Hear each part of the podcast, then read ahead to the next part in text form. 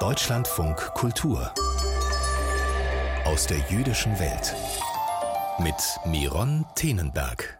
Die folgende Geschichte ist geprägt von Solidarität und interkulturellem Austausch. Vom vergangenen bis zum nächsten Mittwoch erleben nämlich 14 Jugendliche aus dem zerstörten israelischen Kibbutz Kfar Asa eine besondere Woche hier in Deutschland.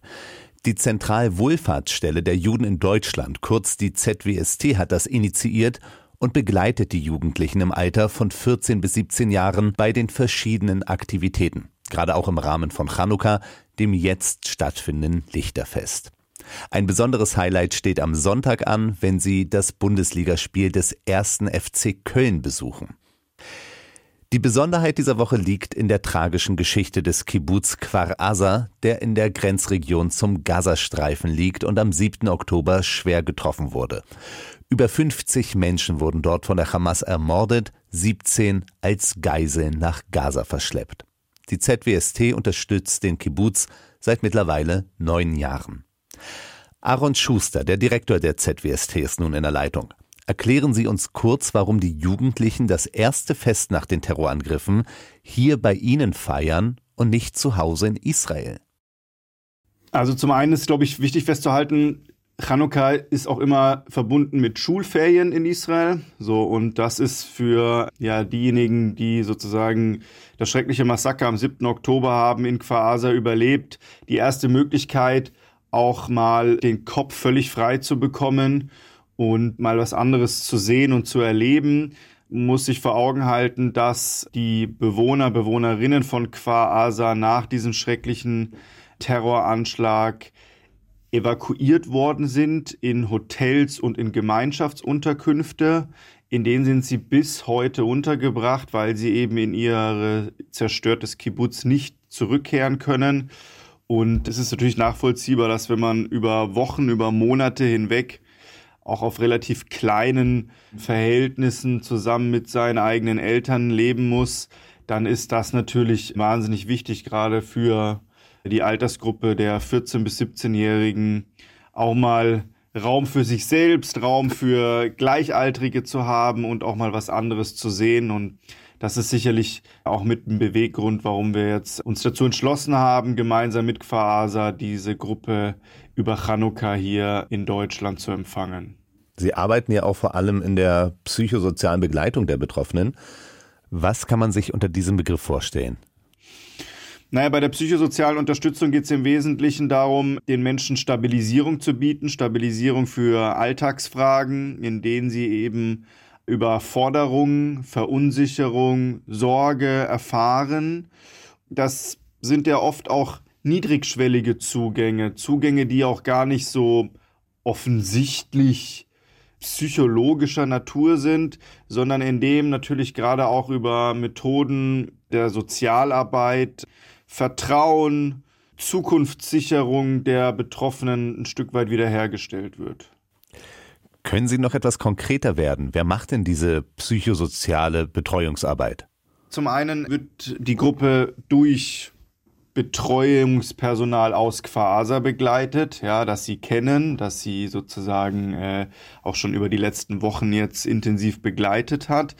Und wir ergänzen das sozusagen um Betreuungspersonal unsererseits. Darunter sind Sozialarbeitende, erfahrene Jugendleiter, bis hin eben auch zu psychosozialen Experten.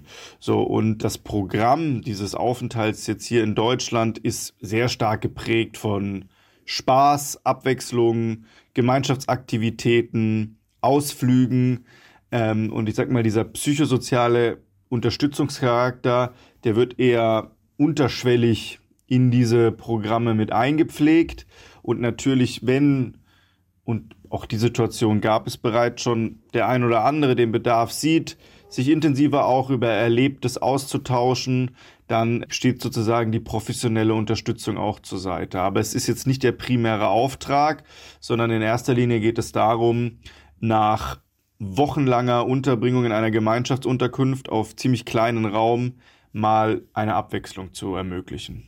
Wie sieht denn das Programm der Jugendlichen hier in Deutschland aus? Was haben Sie denn bereits gemacht? Ja, wir haben die Gruppe untergebracht in einer unserer Bildungsstätten, in dem wir wirklich auch großzügige Räumlichkeiten haben, in dem natürlich auch Workshops, Abendprogramme etc. vor Ort stattfinden können. Ansonsten hat die Gruppe Ausflüge unternommen in die Rhein-Main-Region. Das sind dann so die typischen Kletterzentren. Und am gestrigen Donnerstag war die Gruppe hier in Frankfurt am Main zu Gast und hat das Jugendzentrum der jüdischen Gemeinde hier in Frankfurt besucht und dann gemeinsam mit Jugendlichen hier aus Frankfurt und auch unter Anwesenheit des Antisemitismusbeauftragten des Landes Hessen, Uwe Becker, die erste Chanukka-Kerze gezündet. Am Sonntag geht es zum Spiel vom ersten FC Köln. Wie kommt es dazu?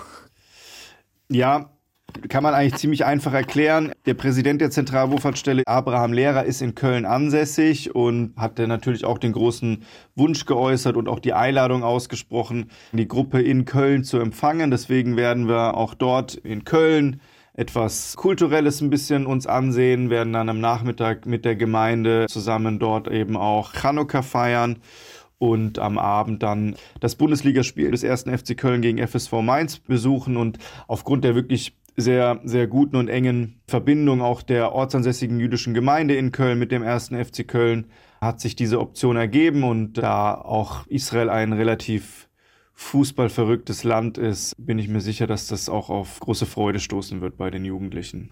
Ja, man muss ja auch sagen, dass gerade in Köln die Fans sich sehr für Israel eingesetzt haben. Das ist richtig, ja. Der erste FC Köln hat da auch in den letzten Wochen sich sehr, sehr klar und deutlich positioniert und auch in der Fanszene passiert da relativ viel. Von daher ist das natürlich ja der perfekte Ort, um gerade dort einen Stadionbesuch zu unternehmen. Das hört sich für mich alles sehr heiter an und dennoch galt ja auch Deutschland viele Jahre als sogenanntes Land der Täter. Mit wie viel Widerstand hatten Sie eigentlich zu tun, Jugendliche nach den Massakern gerade hierher nach Deutschland zu bringen? Ah, ich glaube, diese Phase haben wir ein Stück weit überwunden. Sie haben völlig recht, dass gerade in den ersten Jahrzehnten nach Ende der Shoah, ja, jüdisches Leben in Deutschland, gerade auch von der jüdischen Gemeinschaft anderer Länder, sehr, sehr kritisch gesehen worden ist und sehr, sehr lange gedauert hat, bis eben auch ausländische jüdische Organisationen Kooperation mit äh, Gemeinden hier in Deutschland eingegangen sind.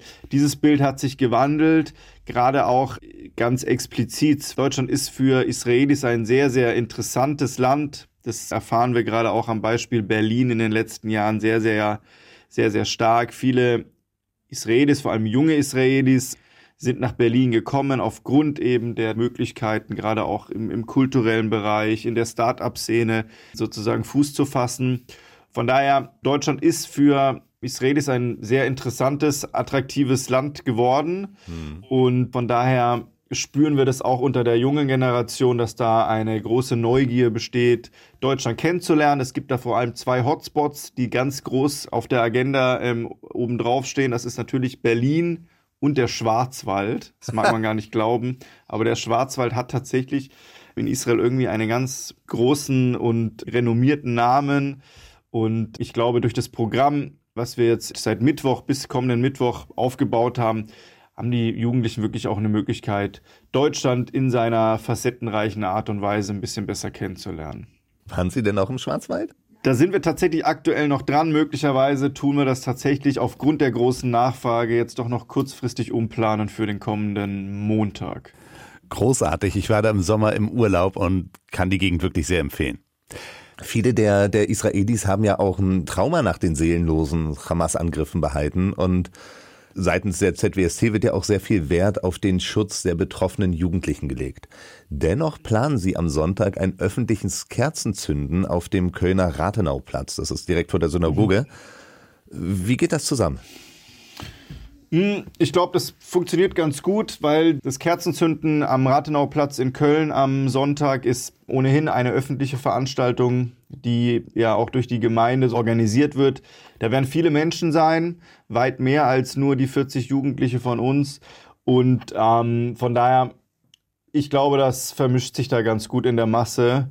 Das muss man sich weniger vorstellen, dass wir da jetzt irgendwie die 40 Jugendliche vorne auf die Bühne stellen und alle ihr Mitleid beurkunden dürfen. Nein, ich glaube, das wird dadurch generell einfach ein gemeinschaftliches Event, in dem man gar nicht so klar erkennt, wer ist jetzt eigentlich woher. Und wir gehen da sehr, sehr, sehr, sehr sorgfältig mit um. Und nichtsdestotrotz ist es uns natürlich auch ein Anliegen, deutlich zu machen, es gibt einen humanitären Hilfebedarf in Israel. Es gibt viele Menschen, die einfach von diesen grausamen, brutalen Angriffen schwerste Traumatisierungen erlebt haben. Wir haben unter den teilnehmenden Personen, die seit dem 7. Oktober zu Halbwaisen wurden. All das ist eine extreme Beeinträchtigung. Und ich glaube, dass wir da einen wichtigen Beitrag dazu leisten können, aufgrund unserer langjährigen Kooperation mit dem Kibbutz Kfar Asa, da einfach für diese Tage jetzt von Chanukka mal eine Abwechslung reinzubringen und mal den Kopf für ein paar Tage frei zu bekommen. Sie sagten gerade, dass Sie sehr, sehr sorgfältig mit den Jugendlichen umgehen würden und dabei wäre Ihnen fast aus dem Mund gerutscht, dass Sie sehr, sehr vorsichtig mit den Jugendlichen umgehen. Sprechen Sie auch über pro-palästinensische Demonstrationen hier in Deutschland und den Antisemitismus? Ja, definitiv. Wir gehen natürlich da sehr bedacht hinsichtlich der Sicherheitsvorkehrungen mit um. Aber das hat jetzt, sage ich mal, eher was mit der grundsätzlichen Situation zu tun, als jetzt mit der konkreten Situation von pro-palästinensischen Demonstrationen. Die Sicherheitslage ist einfach generell, wie jetzt auch in den letzten Tagen vom Verfassungsschutz des Bundes und der Länder bestätigt, sehr hoch. Und ähm, von daher treffen wir da einfach sehr hohe Sicherheitsvorkehrungen, gerade eben auch in Bezug auf diese Gruppe. Und ich glaube, das ist einfach so ein Stück weit der allgemeinen Situation geschuldet. Die Jugendlichen selbst haben tatsächlich auch in den ersten Tagen sich schon interessiert gezeigt, generell was die Situation von Antisemitismus in Deutschland angeht, weil das auch das ein Thema in israelischen Medien und Nachrichtensendungen ist gar nicht so explizit jetzt in Bezug auf die Demonstrationen, sondern eben auch als gesellschaftliches Phänomen generell. Und da ähm, kommen natürlich schon auch viele Fragen auf, die die jungen Menschen bewegen. Und von daher ist es etwas, was sie beschäftigt. Aaron Schuster, der Direktor der ZWST, hat 40 Jugendliche aus Israel zu Gast und achtet darauf, dass sie auch hier den Kopf frei bekommen.